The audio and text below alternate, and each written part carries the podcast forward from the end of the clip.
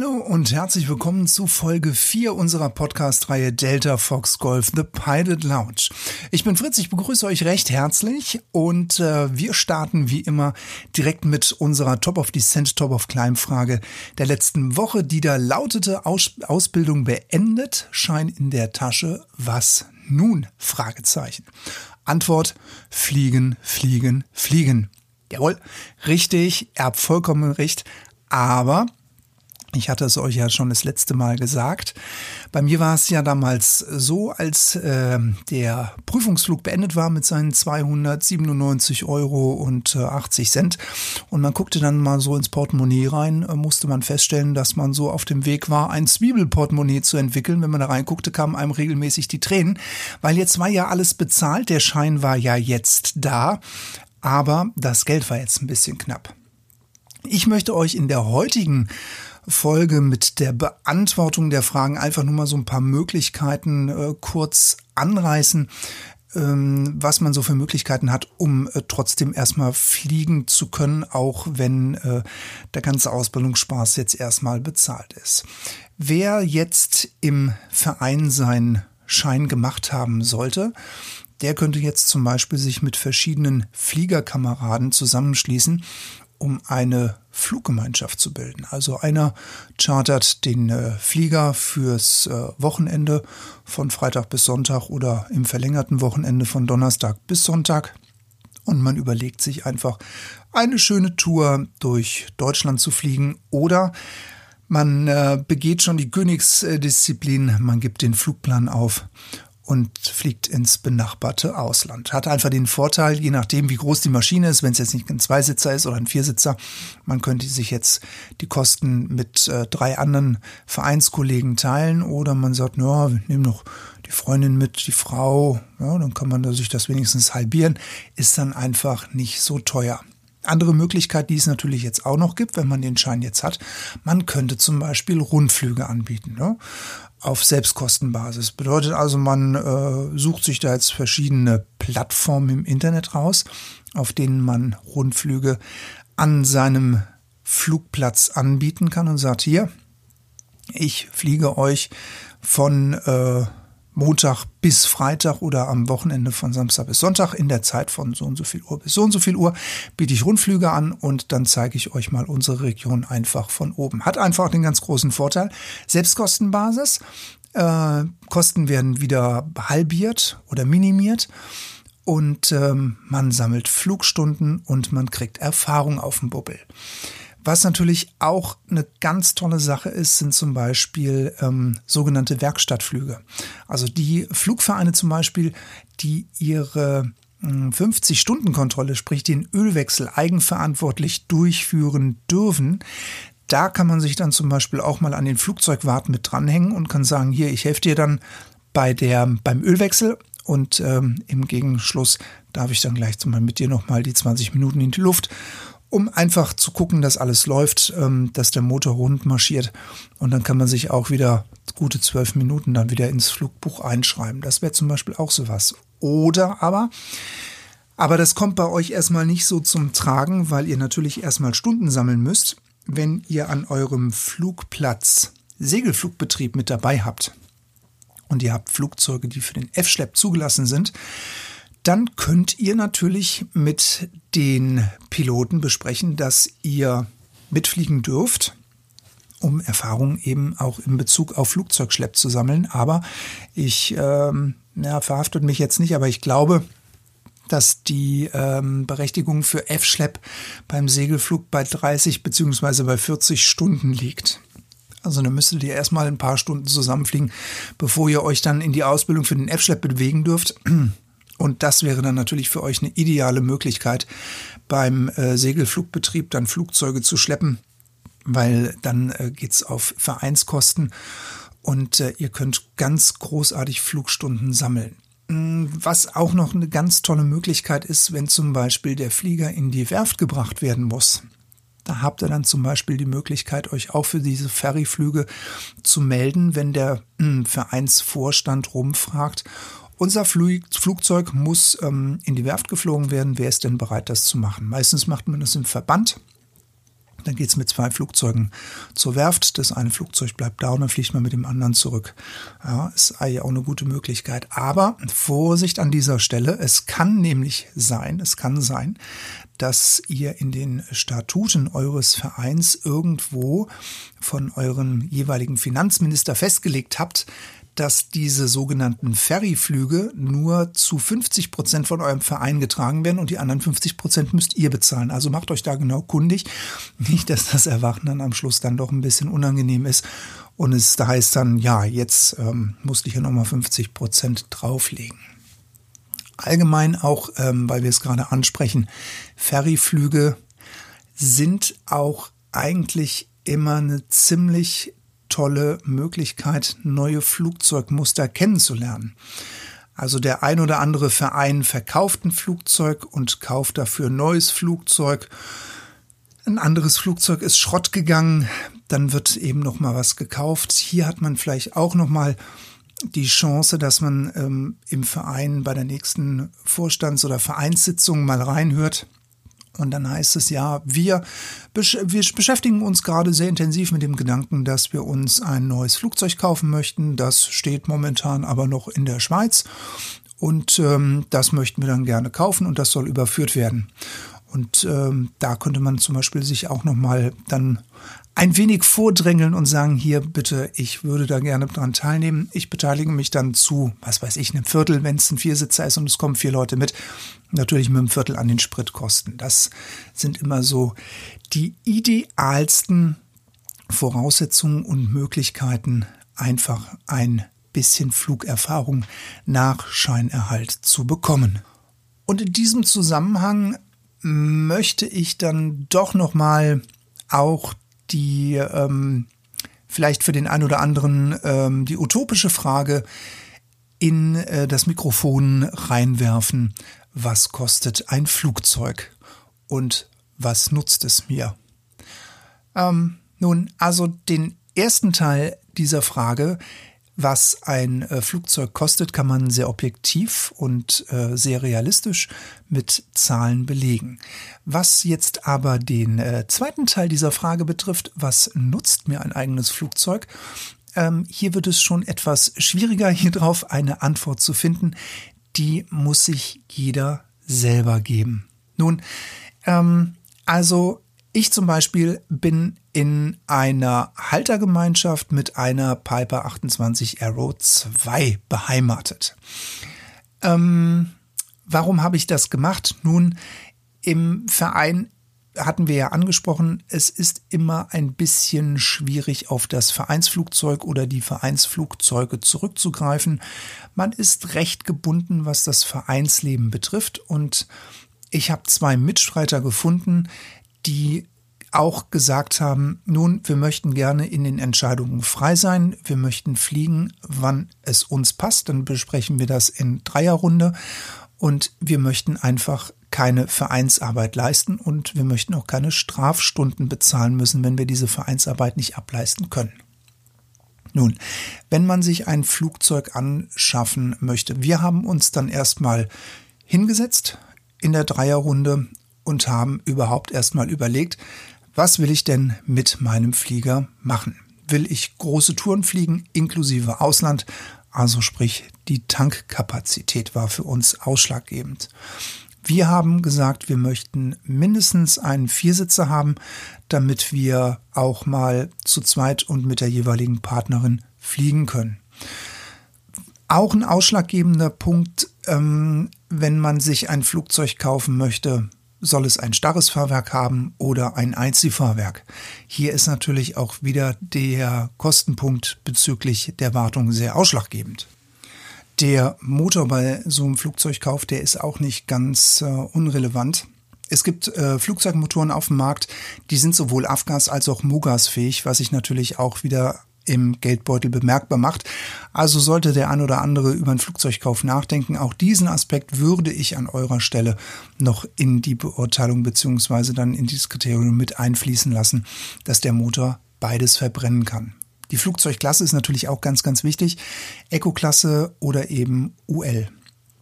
Die ULs sind unglaublich schnell geworden. Sie sind sehr, sehr komfortabel. Sie sind großartig ausgerüstet. Also ähm, Glascockpit ist bei den ULs heutzutage überhaupt gar kein ähm, Kriterium mehr. Die sind fast standardmäßig damit ausgerüstet oder sind äh, standardmäßig damit ausgerüstet. Sie haben Einziehfahrwerk, sie sind schnell und sie sind eben auch sehr, sehr günstig im Unterhalt. Ja.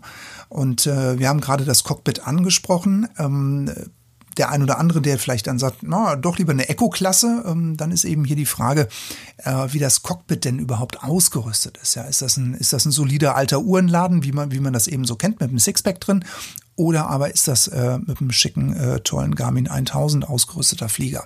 Und dann kommt ein ganz, ganz wichtiger Punkt, liebe Kolleginnen und Kollegen, die ihr euch ein Flugzeug kaufen möchtet bitte, bitte, bitte ähm, denkt an die Pre-Buy-Inspection. Ähm, wenn ihr in einem Verein Mitglied seid und ähm, jeder Verein hat äh, den äh, Werftbetrieb seines Vertrauens, dann äh, besucht diesen Werftbetrieb, äh, sprecht mit dem Werftleiter oder mit dem Werkstattleiter und sagt hier, ich möchte mir ein Flugzeug kaufen. Besteht die Möglichkeit, dass du dieses Flugzeug mit mir genauer unter die Lupe nehmen kannst. Ich möchte da nicht irgendwie reinfallen, äh, wenn man dann überlegt, dass man 30, 40 bis zu teilweise 100.000 Euro für ein Flugzeug bezahlen muss oder kann und natürlich auch mehr, sind, glaube ich, eine kleine Apanage, die man dann an den jeweiligen Mechaniker bezahlt, wenn er das privat macht oder ihr macht das ganz offiziell dass ihr mit dem äh, zu kaufenden Flugzeug in die Werft fliegt und es da untersuchen lasst, ist das, glaube ich, ein sehr geringer Aufwand. Aber auf jeden Fall ist es sehr, sehr wichtig, dass ihr diese Pre-Buy-Inspection macht. Wir haben damals leider den Fehler gemacht, dass wir nur die Lifetime-Akten unseres Fliegers gelesen haben. Und äh, wir haben diese Pre-Buy-Inspection ausgelassen und haben gedacht, wir könnten anhand der Akten dann den äh, technischen Zustand des Motors und des Flugzeuges einschätzen. Aber äh, wir wurden dann eines Besseren belehrt, weil wir leider einen ähm, versteckten Motorschaden hatten. Äh, unsere Nockenwelle war defekt, die war ähm, angerostet, die hatte äh, Rost angesetzt, musste nachgeschliffen werden, die ist in die Staaten geschickt worden, etc. pp. To cut a long story short, ähm, wir waren statt mit 62.000 Euro Kaufpreis mussten wir nochmal 34.000 Euro oben drauflegen und waren dann bei knapp 100.000 Euro. Und ähm, das hat sich natürlich dann auch dementsprechend bei uns in der Versicherung niedergeschlagen. Ja. Und ähm, apropos Versicherung, damit sind wir dann eigentlich schon bei den ähm, Kosten, die ich euch jetzt nochmal schnell so ein bisschen an den Kopf werfen wollte. Ich gebe euch ja immer die realen oder die ehrlichen Zahlen mit äh, an die Hand, äh, die ich bisher auch bezahlt habe. Also wir haben einen äh, großen äh, Versicherungsposten für unseren Flieger. Wir bezahlen im Jahr 2555 Euro ähm, Versicherung. Das ist eine Vollkaskoversicherung ähm, und eine Haftpflichtversicherung. Das bedeutet also runtergerechnet auf die drei Leute bezahlen wir pro Monat pro Person 70,97 Euro an Versicherungsposten. Dann haben wir den Hangar, der kostet uns 2880 Euro im Jahr und runtergerechnet auf eine Person in der Haltergemeinschaft sind das im Monat 80 Euro und die JNP, die Jahresnachprüfung oder das Lufttüchtigkeitsfortführungszeugnis, wie es ja jetzt so schön ähm, vom Luftfahrtbundesamt aus heißt, habe ich im Jahr mit 2700 Euro berechnet. Es ist aber günstiger, weil wenn unser Flieger nichts hat, dann wird er durchgeprüft und ähm, dann lasst es jetzt 1500 dann vielleicht im Jahr sein. Das wären dann also, wenn wir von den 2700 im Jahr ausgehen, sind wir bei 75 Euro. Das heißt, wir haben effektiv im Monat für dieses Flugzeug an, an festen Kosten 225 Euro und 97 Cent. Rechnen wir das hoch. Auf ein Jahr sind wir bei 2711,64 Euro und wir haben uns jetzt auf ein neues Preismodell innerhalb unserer Gemeinschaft geeinigt. Das bedeutet, wir zahlen also jetzt monatlich 150 Euro in unsere Haltergemeinschaftskasse ein. Wenn wir das jetzt auf ein Jahr hochrechnen mit den drei Mann zusammen, dann haben wir 5400 Euro eingezahlt. Wobei da gehen ja dann monatlich nochmal die äh, Hangarkosten ab mit 240 Euro. Und dann haben wir im Jahr nach Abzügen für die äh, JNP und für unseren Versicherungsblock bleiben uns noch übrig 2688 Euro und 36 Cent. Das sind die festen Kosten, die wir haben. Davon haben wir den Flieger aber noch nicht einmal aus der Halle rausgeholt und haben noch nicht angeworfen und sind auch noch nicht damit geflogen. Wir haben uns dann weiter darüber Gedanken gemacht, dass wir die Flugstunde Prepaid-mäßig abrechnen. Und zwar bezahlen wir für 60 Minuten Fliegen, also für eine Flugstunde, für eine volle Flugstunde, bezahlen wir 81 Euro im Vorfeld in unsere Kasse ein. Das ist exklusive Sprit und Öl. Wir haben uns einfach ähm, für dieses Zahlungsmodell entschieden, weil es uns einfach ähm, einen besseren Überblick bezüglich der Ausgaben gibt. Ja, außerdem haben wir dann keine großen Spritrechnungen am Monatsende zusätzlich nochmal auf der Uhr. Und eben ein ganz großer entscheidender Vorteil, der sich aus diesem Kostenmodell für uns ergibt, ist eben derjenige, dass wir jetzt kein Stundenlimit mehr haben. Als Alternative oder demgegenüber möchte ich euch gerne nur mal das äh, Kostenmodell ganz kurz noch aufzeigen, das wir vorher gefahren haben. Wir haben uns also darauf geeinigt, dass wir im Monat 380 Euro pro Person auf das Halterkonto einbezahlen, auch wieder natürlich exklusive Sprit und ähm, Öl. Aber wir hatten ein Stundenlimit pro Person von 33,3 Stunden. Jetzt ist es aber so, wir sind auf verschiedenen Plattformen mit dem Flugzeug angemeldet, um auf Selbstkostenbasis Rundflüge anzubieten. Das ist sehr, sehr gut angenommen worden. Und ähm, da sind sehr viele Stunden natürlich dann ins Land gegangen, die man dann mit Rundflügen ähm, ja, verballert hat und hatte dann für sich persönlich einfach keine Stunden mehr übrig. Also haben wir uns hingesetzt, haben überlegt, was können wir machen, wie können wir diese, diese Stunden, dieses Stundenlimit umgehen, um einfach in unserer Flugzeit frei zu werden. Und dieses Modell, das wir jetzt ähm, haben mit den 150 Stunden, äh, 150 Euro, die wir jetzt bezahlen und dann eben die Flugstunde mit 81 Euro uns im Vorfeld vergüten, exklusive dem Sprit, ist ein ganz, ganz äh, tolles Modell.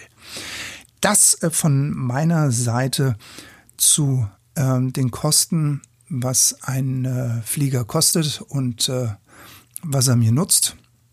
Naja, der Nutzen, ja, ist natürlich Spaß ohne Ende, ne? sind wir mal ehrlich. Also es ist einfach cool, wenn man so seinen Flieger aus der Halle rausholt, hat ihn gecheckt, springt dann da rein, hat seine Flugvorbereitung gemacht und man donnert dann mal los und kann dann mit dem Flieger einfach mal hinfliegen, wo man will. Man hat den Jungs Bescheid gesagt, dass man jetzt einfach drei, vier Tage unterwegs ist und dann ist man mit seinem eigenen Flieger mal unterwegs. Ob das jetzt ähm, wirtschaftlich sich rechnet oder nicht, das sei mal dahingestellt, aber schön ist es einfach trotzdem. Ich bedanke mich recht herzlich bei euch fürs Zuhören. Ich wünsche euch äh, alles Liebe, alles Gute, always many happy landings. Bis zum nächsten Mal. Passt gut auf euch auf. Ciao, euer Fritz.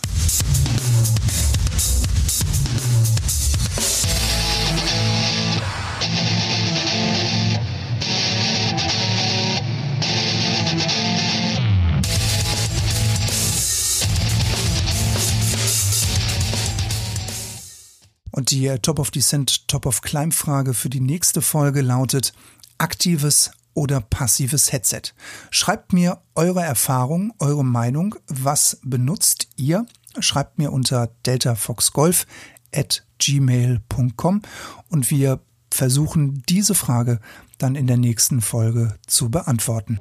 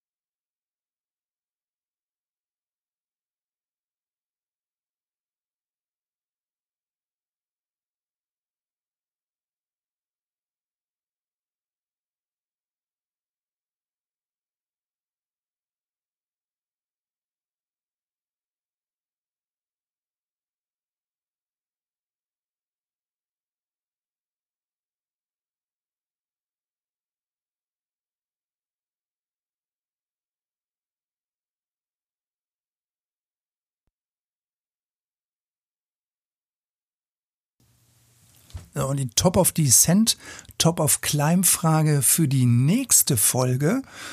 Da habe ich mir was ganz Lustiges für euch ausgedacht. Und zwar wollen wir uns mal mit der Frage beschäftigen, passives oder aktives Headset. Ja, es ist Winterzeit, man kommt jetzt momentan nicht so viel zum Fliegen, aber was jetzt sehr zum Tragen kommt, das sind die neuen Kataloge von Eisenschmidt, Siebert, Luftfahrtbedarf und Co. Und da gibt es immer wieder neue tolle Headsets. Und ich werde euch das nächste Mal ein paar Headsets vorstellen, aktive und passive und äh, freue mich auf jeden Fall schon mal auf euren Content, euer Input unter deltafoxgolf at gmail.com.